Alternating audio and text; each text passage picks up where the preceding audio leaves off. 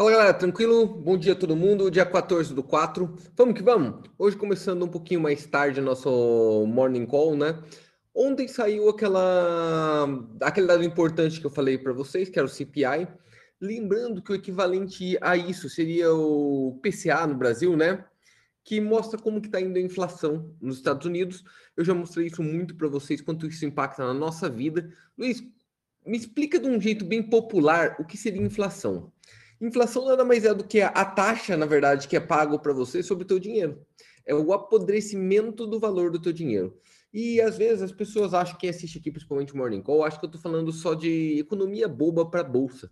Mas não é assim. Se você pensar, gente, que quando começou o plano real, né? Vamos pensar no início do plano real lá. Se você pensar o preço, eu sempre dou um exemplo muito claro. Quando custava um Kinder Ovo, você já vai entender claramente o que eu quero dizer. Um Kinder Ovo custava 99 centavos, correto? E hoje custa 8,50. O que quer dizer que você tem que ter oito vezes e meio mais dinheiro para conseguir comprar o mesmo produto. É isso que é inflação. Não é só o aumento do preço de um produto, é na verdade a perda do valor do poder de compra daquele dinheiro. Luiz, por que isso impacta?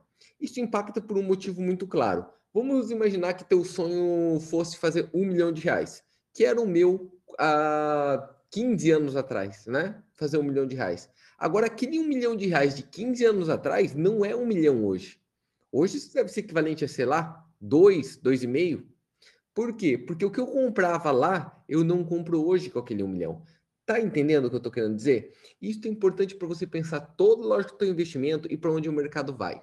O que, que acontece? Saiu um dado ontem do IPCA americano e ele foi recorde, tá? o recorde absoluto de todos os últimos anos. É importante notar isso. Por quê? Porque as pessoas não entendem o quanto isso impacta seu bolso. Luiz, me dá um exemplo um pouco melhor. Vou te dar um exemplo um pouco melhor. Vamos imaginar o seguinte, que teve aquele estímulo fiscal americano, correto? Aquele estímulo, perdão, da, da economia. Eu esqueci o nome que usam para isso, né? No meio dessa pandemia que eles colocaram, fizeram aqui também, aquele de dar o cheque para a população, 300 reais, 200 reais, 600 dólares nos Estados Unidos, tá? Pensa o que acontece normalmente com isso.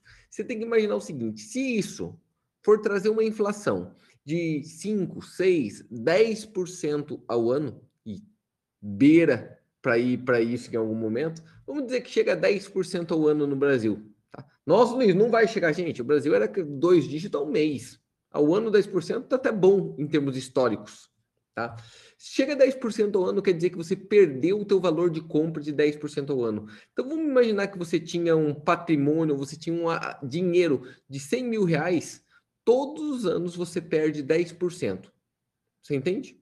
Então, no primeiro ano, você já tem um poder de compra de 90, no outro de 81, e no outro de 72, e no outro de 60 e pouco, e assim vai. Até chegar ao ponto que você não tenha valor nenhum de compra. E isso é importante enxergar, porque a gente não enxerga isso. Luiz, mas não acontece isso. Como não? Ah, o que aconteceu com o Cruzeiro, Cruzado, Cruzado Novo, Contos de Réis, Marco Alemão? Porque era exatamente isso que acontece. O, a moeda da Venezuela, né? a moeda da Venezuela. Pensa no Bolívar, se não me engano, olha o que acontece, pensa no contexto. E tem uma ferramenta, basicamente, para não deixar essa inflação acontecer, que é aumento de taxa de juro. Só que ontem aconteceu uma coisa muito louca que eu quero te mostrar, para você ver como esse mercado está maluco. Quer ver? Olha ali, ó. Este é o dado de ontem, tá? Olha o que aconteceu. A hora que foi sair o dado, o mercado valorizou muito o dólar e isso daqui chegou a subir. O título americano chegou a subir 2%. Só que ele fechou o dia 2% negativo. Se você olhar, é o dia um dos dias mais voláteis do título de 10 anos nos últimos todos os períodos, ó. Tá? Com exceção lá do comecinho de fevereiro, final de fevereiro, mas faz quase dois meses que ele não é tão volátil assim. Estranho, né? Porque saiu uma inflação, aumenta a perspectiva de taxa de juro mais alta no futuro e ainda assim ela caiu. O que será que fez esse movimento? Né? Será que tem alguém manipulando esses títulos também, da mesma forma que está sendo o dólar no Brasil? Ô, Luiz, como assim o dólar no Brasil? Pense o seguinte: o dólar no Brasil está subindo. Como eu venho falando há muito tempo, né? o dólar no Brasil vai passar de R$ reais. Tá? Lembrando que quando estava 4, quando estava 4, as pessoas duvidavam que ia chegar a 5. Eu já falava que ia a 6 e agora estou falando que vai a 8, né? E o governo federal, acabei de ver uma notícia dessa que já colocou 65 bilhões de dólares no mercado para tentar segurar o preço. Então tá em 5,70 com o governo colocando dinheiro em leilão de swap todo dia para tentar segurar o preço. Óbvio, né? O governo tem muito dólar de reserva. Como que eu faço para segurar o preço? O preço está subindo? Enfia dólar no mercado, mas tomate na feira faz o preço do tomate cair. Só que não está funcionando não estão conseguindo segurar, não está conseguindo dar certo, mesmo com esse tipo de pressão governamental. Será que esses títulos americanos de 10 anos não estão tá tendo a mesma coisa? Para o mercado não entrar em colapso, não entrar em pressão mental? É uma coisa para a gente olhar, tá? Vamos em frente. Tem que ficar olhando esses títulos, eu acho que é muito legal. Alguém me perguntou, Luiz, como que você acha esse título? Tá ali, ó. Gente, copia o, o URL da lá, ó. Tá? Copia ali, ó. Tá? Só não vou colocar aqui na descrição para vocês porque não sei fazer isso. Mas está aqui, fica fácil de copiar, beleza? Vamos dar uma olhadinha como o mercado abriu. Abriu neutro hoje, se você for olhar. Ontem ele terminou neutro também. O mercado não está tendo amplitude, né? Ele não está tendo volatilidade e amplitude. O range dele está curtinho. Se olhar o Dow Jones, ele não sai de 33.400, 33.600, 33.400, 33.600, que não é nem 0,2 tanto para cima quanto para baixo. Ele está bem paradinho mesmo, tá? Bem paradinho. É uma coisa a gente analisar. O dólar, desde ontem, quando saiu a notícia, ele deu uma pesada, tá? Deu uma pesada mesmo. Só que está próximo da estabilidade também. Notou que é o terceiro ou quarto dia que eu falo tanto do índice quanto do dólar. Eu falo eles como estável. Né? Por quê? Porque não tem volatilidade. Olha o índice do medo ali, ó. O índice de volatilidade. O índice do medo, o índice de volatilidade. Parece que deram Drumonide para ele, tá? Tá paradinho, estável, parado, tá?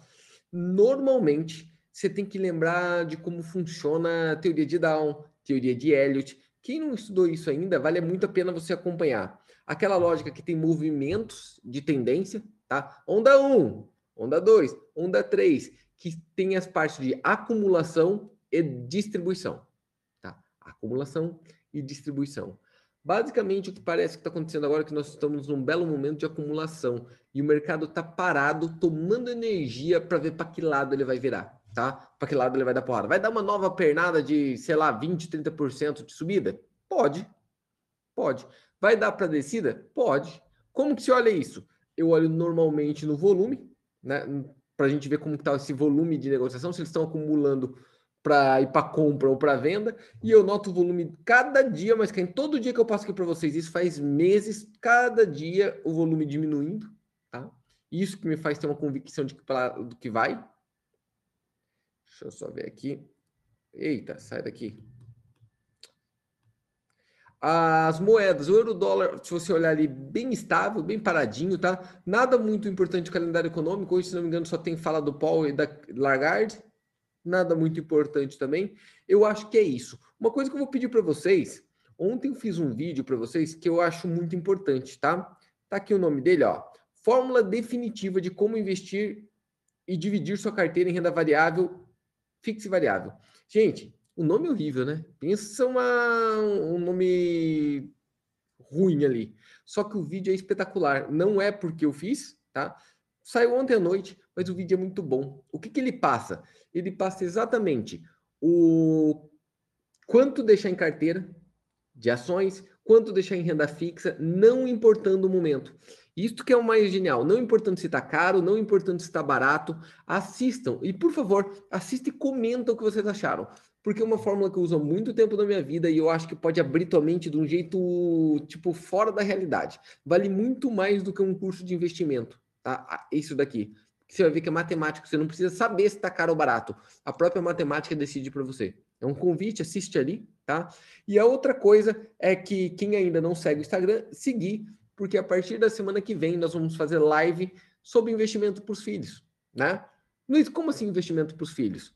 Eu vou dar um exemplo do que é o do, do meu filho, tá? Que eu coloquei desde que ele nasceu. Desde o primeiro dia ele tem... O Tutu tem uma carteira de ações em renda fixa, dentro daquela regrinha ali, por sinal, a gente coloca mil reais por mês, tá? Mil reais por mês, porque não precisa ser tanto, não precisa ser gigante, Você vai entender o porquê não precisa ser gigante.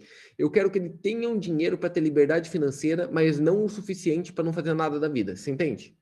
Mas olha que interessante que isso é.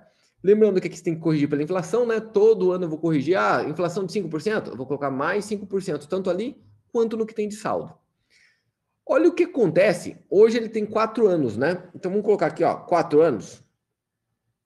Aqui tem que colocar para os meses, não vai pegar. Vou pegar aqui os quatro anos, que vai dar 48 meses. Tá? Se você olhar, não é tanto assim, ó. É aproximadamente 71 mil reais, tá? E a próximo disso eu vou dividir com vocês a carteira dele. Eu vou mostrar para vocês lá no ao vivo a plataforma, a carteira dele, quanto que a gente colocou por mês e tudo mais para você acompanhar o traqueamento. Tá? Agora, olha que interessante. Vamos colocar aqui, ó, vamos colocar em anos de novo. Vamos colocar aqui não os quatro anos, que é os 71 mil. Vamos colocar quando ele tiver 10 anos? Ó, quando ele tiver 10 anos, já dá 300 e poucos mil. Já é um valor de um da faculdade, né? Se fosse para pagar uma faculdade. Só que será que ele vai querer fazer essa faculdade? Olha para 20 anos, que é quando ele estaria, vamos dizer, no meio da faculdade, né? Entrando na faculdade já no meio. 2 milhões 344. E a pergunta, será que ele vai fazer uma faculdade só para ganhar dinheiro? E quando ele tiver 30 anos, 14 milhões 326. Tá? Você não está vendo errado, não. É 14 milhões 326. Legal? é, eu acho que isso estimula bastante as pessoas a começar o mais rápido possível, porque ele tem uma coisa que vale mais do que dinheiro, o que tempo, tempo. Criança tem uma coisa que vale mais do que tudo, tempo. E eu também com 38 anos de idade, a maior vantagem que eu tenho é ter tempo, ser jovem ainda para poder colocar esses juros compostos para trabalhar para mim por muito, muito tempo. Espero que vocês tenham gostado. Comentem aí o que vocês acharam da aula de hoje, do nosso papo de hoje. Se não me engano, amanhã à noite no Instagram, sete da noite, se não me engano, vai ter uma live Mira Juliano explicando como que a gente vai fazer isso daí sobre a educação dos filhos. Valeu? Abraço a todos, até mais, galera. Fui. Tenha bom